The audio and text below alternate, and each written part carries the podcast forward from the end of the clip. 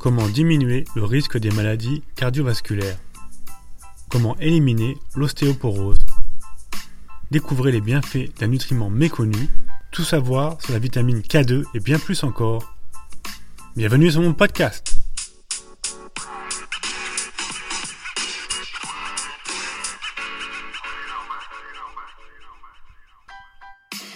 Santé, sport, nutrition, habitudes ancestrales et biohacking.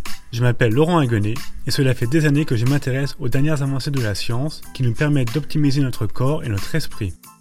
Grâce à ce nouveau podcast, je suis très heureux de partager avec vous des habitudes simples à mettre en œuvre au quotidien afin d'améliorer votre santé et augmenter votre longévité.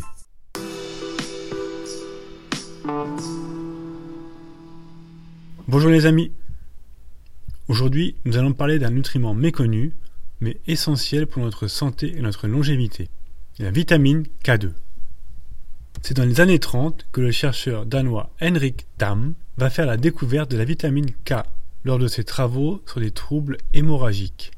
Il va constater que ce nutriment encore inconnu est nécessaire pour la coagulation du sang, et il le nomme vitamine K, K étant la première lettre du mot coagulation en allemand. La vitamine K va ensuite tomber aux oubliettes pendant plusieurs décennies. On s'y intéresse à nouveau dans les années 2000 et à ce moment, on fera la distinction entre la vitamine K1 et la vitamine K2. Ce podcast est dédié uniquement à la vitamine K2.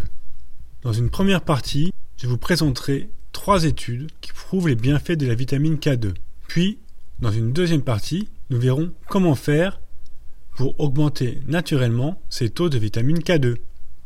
La première étude que je vais vous présenter fut conduite au Japon par le professeur Kaneki, spécialiste du calcium. Il a étudié l'ensemble de la population féminine du Japon et il a constaté que certaines zones du Japon semblaient miraculeusement protégées de l'ostéoporose. Dans ces zones, même les femmes ménopausées échappent à l'ostéoporose. Le chercheur s'est alors intéressé aux habitudes alimentaires des personnes qu'il observait. Il a constaté que toutes consommaient du natto, un aliment fermenté à base de graines de soja. Les recherches complémentaires ont permis de constater que le natto est un aliment très riche en vitamine K2. Et depuis, cet aliment a reçu la qualification FOSHU au Japon. Food for Specified Health Uses. Aliment pour utilisation spécifique santé. En résumé, on peut dire que la vitamine K2 est essentielle pour avoir des os forts et pour nous protéger des fractures. La deuxième étude que je vais vous présenter est connue sous le nom de l'étude de Rotterdam. Les chercheurs ont suivi pendant trois ans une population de 8000 hommes et femmes âgés de 55 ans et plus qui vivent à Rotterdam.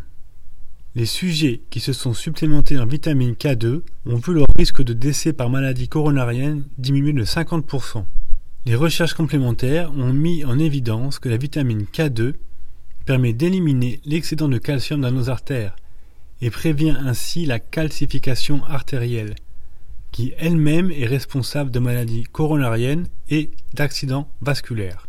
On voit donc que la vitamine K2 influence deux processus vitaux et interconnectés.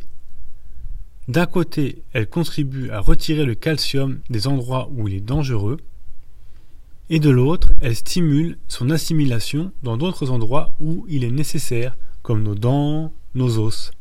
Ces observations ont donné naissance à une théorie que l'on appelle le paradoxe de la calcification. Cette théorie explique pourquoi ostéoporose et maladies cardiovasculaires sont associés. Les personnes qui souffrent d'ostéoporose ont un risque accru de maladies coronariennes et d'accidents cardiovasculaires. Et vice-versa, ceux qui souffrent de maladies coronariennes ont un risque accru de fractures osseuses.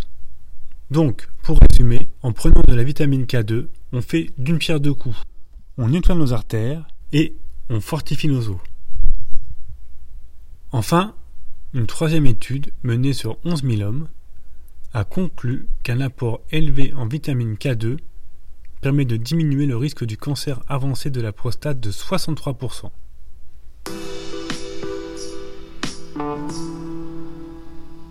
La question que mon auditeur impatient se pose maintenant est légitime.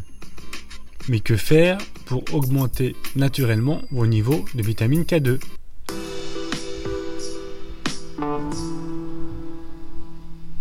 Eh bien, pour une source naturelle de vitamine K2, le champion des aliments est le natto, qui contient plus de vitamine K2 que tous les autres aliments. Il en existe bien sûr d'autres qui contiennent aussi de la vitamine K2, le foie d'oie, le fromage Edam, les cuisses de poulet ou encore le jaune d'œuf, mais en quantité largement inférieure. Le natto est par ailleurs la seule source végétale de vitamine K2.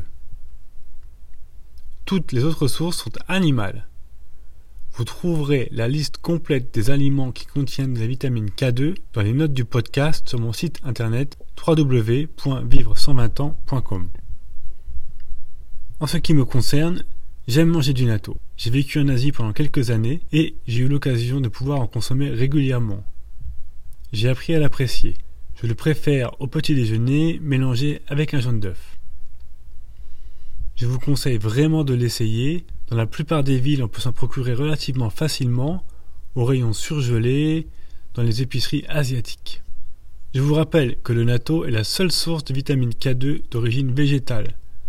Et donc, si vous êtes végétarien et que vous ne mangez pas de natto, vous êtes à coup sûr déficitaire en vitamine K2.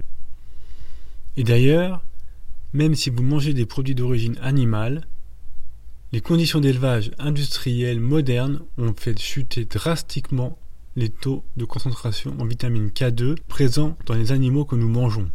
C'est pourquoi une vaste majorité des adultes dits en bonne santé de nos jours sont tout de même déficitaires en vitamine K2, avec tous les problèmes de santé à long terme que l'on connaît maintenant. Il peut donc s'avérer très utile de prendre un complément alimentaire sous forme de pilule. Ces compléments sont obtenus naturellement grâce à des bactéries. Si vous lisez les compositions des boîtes de vitamine K2, vous verrez qu'il en existe deux formes.